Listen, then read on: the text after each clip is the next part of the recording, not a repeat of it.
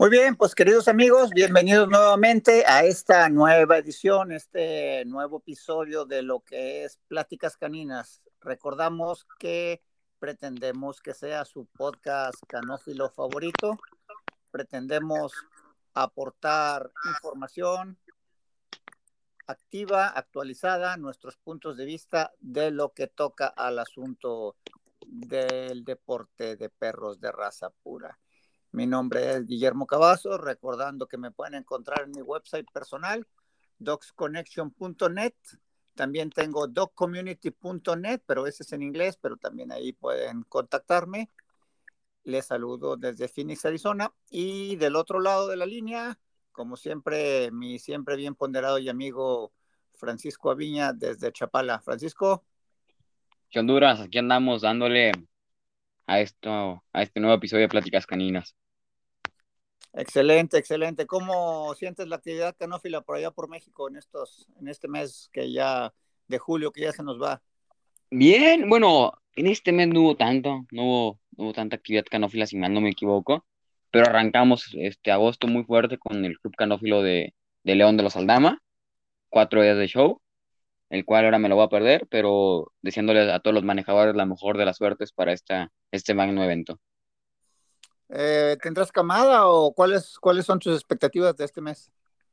Este, no, eh, no, no va a tener camada dentro de, dentro de poco. Yo pienso que este año ya no tengo. Eh, mis expectativas son estar un poco más de tiempo con mi familia y estar también, entrenar acá varios aspectos de, de nuevos proyectos que se vienen. Muy bien, pues si no tienes otra cosa que comentar, vamos a saltar de lleno al tema que nos atañe el día de hoy y me voy a permitir una pequeña licencia del inglés porque en español no suena muy bien y el tema de hoy es el bait o no bait. ¿Qué quiere decir bait para nuestros amigos que no están muy familiarizados con el término? Es decir, cuando el manejador maneja al perro llamándole la atención, ya sea con un pedazo de hígado, con un pedazo de pollo, con una galleta, etcétera.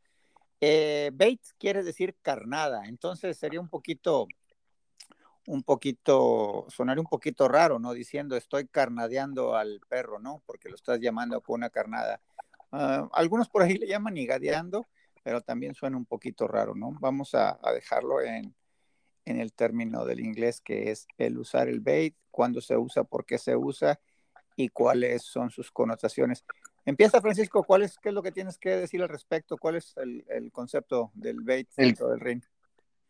Eh, el concepto es llamar la atención al perro, este, que a lo mejor el perro luzca un, poco más diferente, un poco más atento, y eso te puede, te puede beneficiar muchísimo a la hora de estar en un ring para que el perro pueda lucir más. También en México, algunas personas le dicen al bait premio, o, o, o hígado en su caso. O sea. Sí, correcto. Cualquier, cualquier término es válido. Yo como manejador siempre he pensado que mucha gente es una arma que no se sabe usar, es una herramienta que mucha gente cree que es la solución para todo y yo estoy muy en desacuerdo con esto. Yo pienso que el hígado, el pollo, el premio, la carnada debe de usarse cuando esté justificado, cuando el perro realmente lo requiere.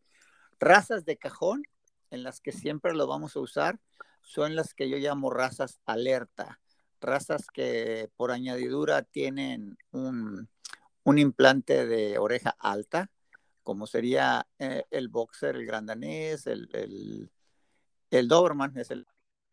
El husky también.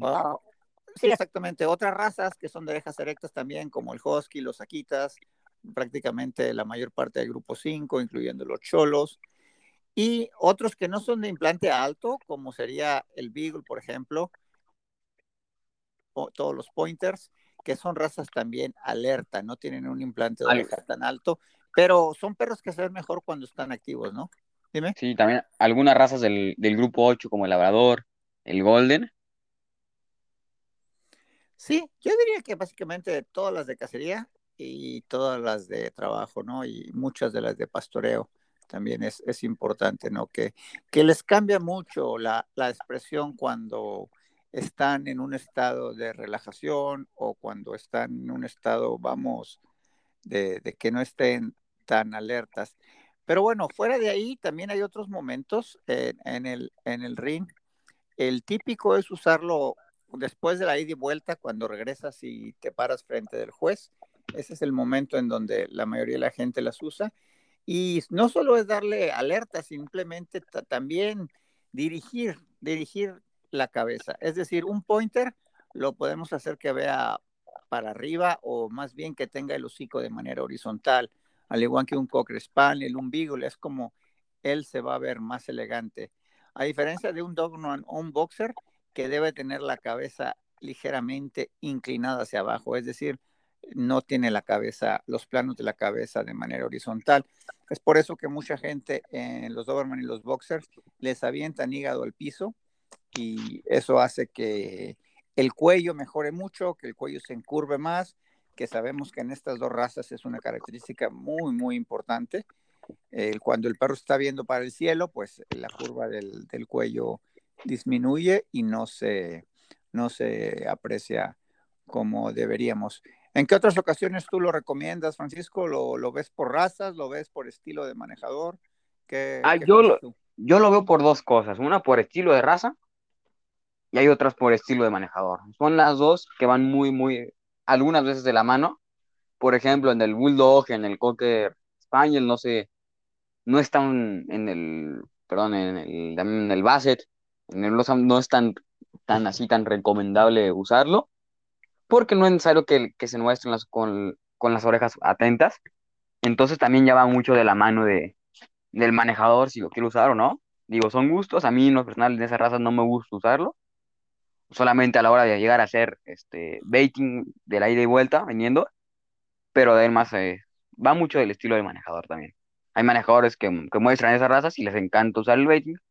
Hay otros a los que no. Y ya, es, es muy eh, a cada estilo personal. Uno de los problemas que yo veo, como ustedes saben, como tú sabes, yo doy clases de manejo dos o tres veces por semana a, gente de todos los niveles y muchos de los novatos, eh, el error que cometen es estarle dando de comer al perro y dándole de comer al perro todo el tiempo. Y yo siempre les digo, el, el ring no es un lugar para que el perro venga a comer. El bait sirve para llamarle la atención y en un momento dado, si no logramos que esté atento a nosotros, le damos a morder un pequeño pedacito para recuperar su atención, pero en el momento en que está ganchado con, con lo que está dentro de nuestra mano, eh, debemos de no darle de comer, simplemente de usarlo como una herramienta. Ahora, cuando está posado, hay perros, sobre todo cachorros, perros jóvenes, que tienden a echarse para atrás, es decir, que, que, que ponen el peso mucho en el posterior y una de las maneras de hacerlos que se impulsen hacia adelante y que echen el peso sobre su centro de gravedad hacia adelante es jalarlos con el hígado. Eso también es eso algo bastante práctico y algo que recomiendo. Eh, ¿qué, percepción, ¿Qué percepción tienes tú que los jueces tengan de esta práctica? A algunos le gustan, te lo voy a decir en mi, en mi experiencia, hay algunos jueces que les, que les gusta mucho que, que traigas tú el, el baiting en la mano, que lo uses mucho, y hay otros a los que no.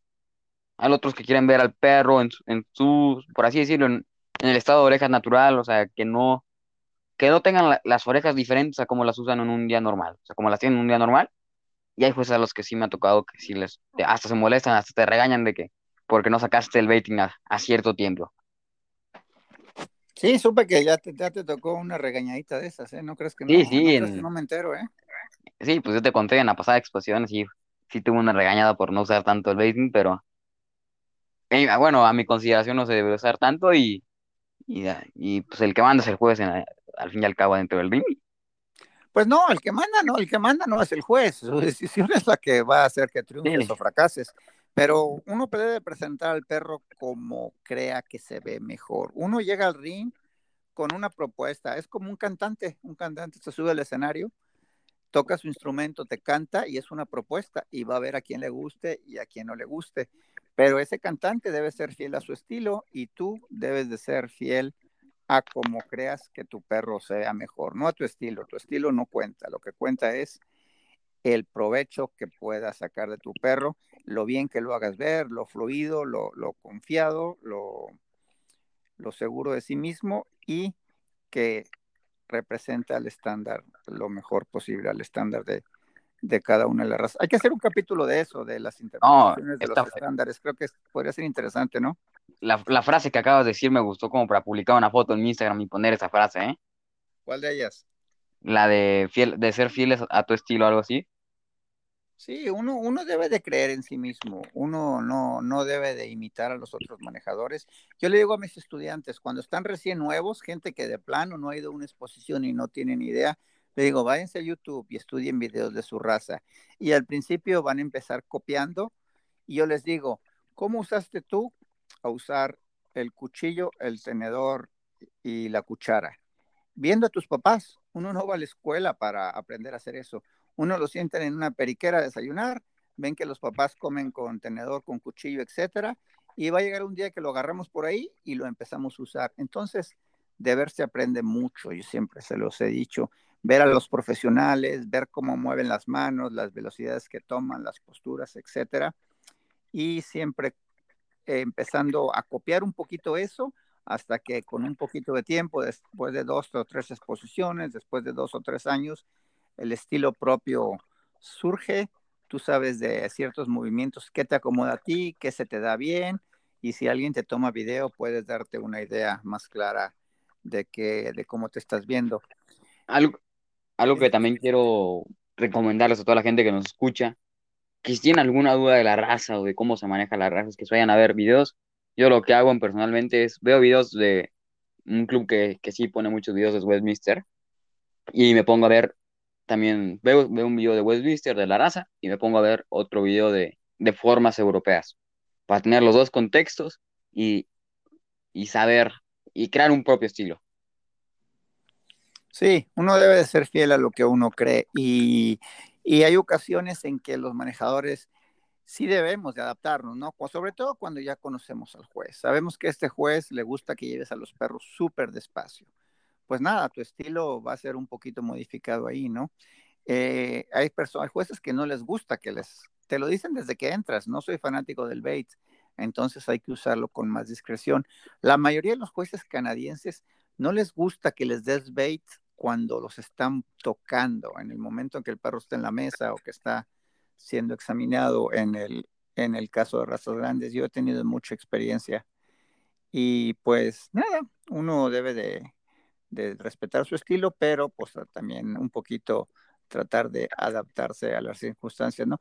Es una característica que debe tener todo manejador, saber de adaptarse rápido, adaptarse al sol, adaptarse a si empieza a llover, adaptarse a, si el perro de atrás empieza a ladrar, a si hay algún ruido externo de algún bebé llorando o alguna motocicleta o algo, el manejador debe de adaptarse rápidamente, debe ser como un reflejo ¿Para qué? Para tratar de hacer ver a su mejor perro lo mejor posible, ¿verdad? Es importante recordar que un juez en promedio son dos minutos y medio lo que se tarda en evaluar cada perro.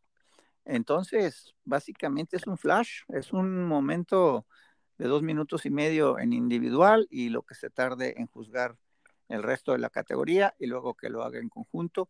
Pero la verdad es que es un momento pues bastante rápido y tenemos que estar a las vivas porque muchas veces no, no tenemos una segunda oportunidad. ¿O cómo ves? Este, que también hay que mencionar que algunos jueces nomás eh, no, no, no hacen los dos minutos y medio, nomás una vueltita y ya.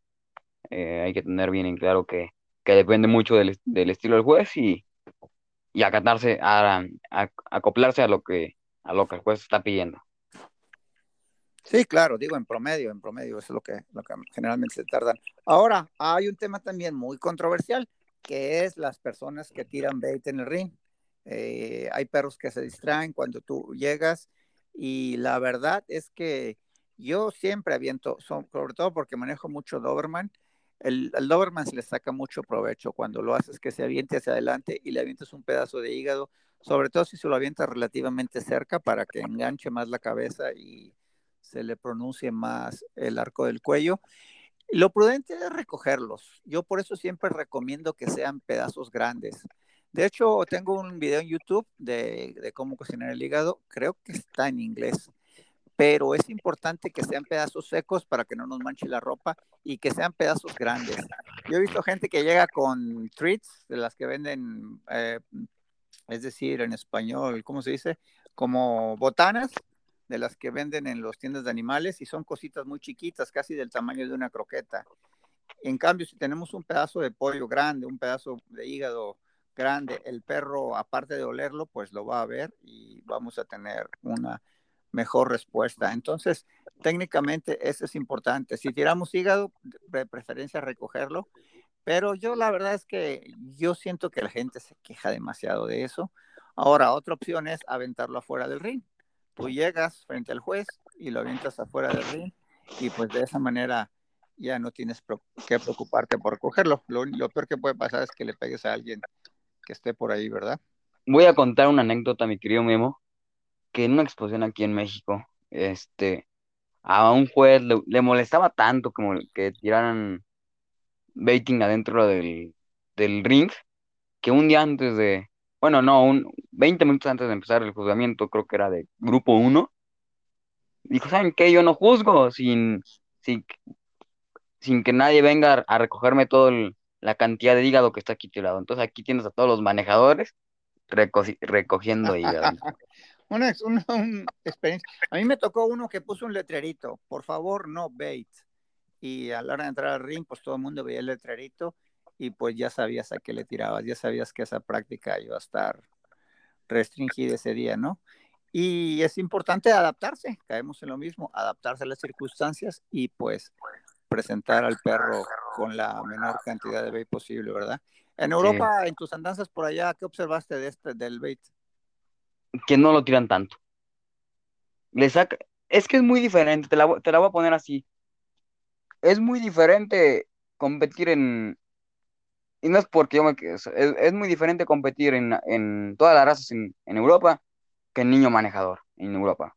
Hablando solamente de Europa, es muy diferente. Cambian mucho, cambian mucho los niveles. Siento que, que hasta un punto, obviamente va a haber excepciones, como en todo, siento que hasta en un punto hay más profesionalismo de, cómo van los junior handler a cómo van los, los manejadores de toda la raza. Digo, eso fue lo que yo, lo que yo observé, eh, fue, fueron experiencias mías, pero no, no se utilizaba tanto de tirar el baking adentro del Pero si lo usaban para levantar la cabeza del perro. Sí, claro. ¿no? sí, claro. Sí, no, acá en Estados Unidos es una constante realmente, en todos los perros se usa y por supuesto que en México también. Oye, Francisco, pues me ha gustado mucho este episodio. Creo que hemos mencionado cosas muy puntuales, creo que hemos mencionado cosas muy prácticas. No se nos olvide, amigos, en nuestro grupo de Facebook, Pláticas Caninas, pasar por ahí, hacerse miembros y comentar si les gustó este capítulo, comentar si no le gustó. Toda crítica será muy bienvenida y si en algún momento alguno de ustedes les interesa participar en este espacio, eh, es una opción muy viable. Esperemos que tener alguno de ustedes con nosotros. Pretendíamos mantener la primera temporada sin invitar personas, pero pues como esto es un evento, un podcast, no digo, ¿por qué digo un evento? Es un una grabación tan casual que pues la verdad es que no tenemos planes. Una plática entre amigos que Francisco y yo decidimos empezar hace, algunos meses y pues estamos muy complacidos de que estén aquí con ustedes, ¿verdad? Que estén con nosotros, perdón. Eh, Francisco, ¿algo más? No, nada más que, cualquier duda, aclaración que nos hagan será muy bien recibida y también que nos digan en, en el grupo de Facebook Pláticas Carinas cuál tema le gustaría que, tocáramos y si tiene alguna, alguna anécdota de su tema, también para, para comentarla acá. ¿Cómo te localizan en las redes? Francisco Aviña Barragán en Facebook y F-Avina27 en Instagram. Y también en Spotify con, con, otro podcast llamado Fútbol al Carbón. Ahí nos pueden sintonizar. Habla, Ah, sí, es verdad que ahora está muy, muy activo el tema este del, del, fútbol en México. Pues esperemos que también tengas muchas visitas por allá. Bueno, amigos, pues vamos despidiéndonos sin más. Ha sido un placer estar con ustedes, contar con la amabilidad de su atención. Mi nombre es Guillermo Cavazos, Memo Cavazos, y les recuerdo, en Facebook me encuentran como Memo Cavazos, John Docs Connection, y en mi página personal, Docs Connection. Espero verlos por ahí.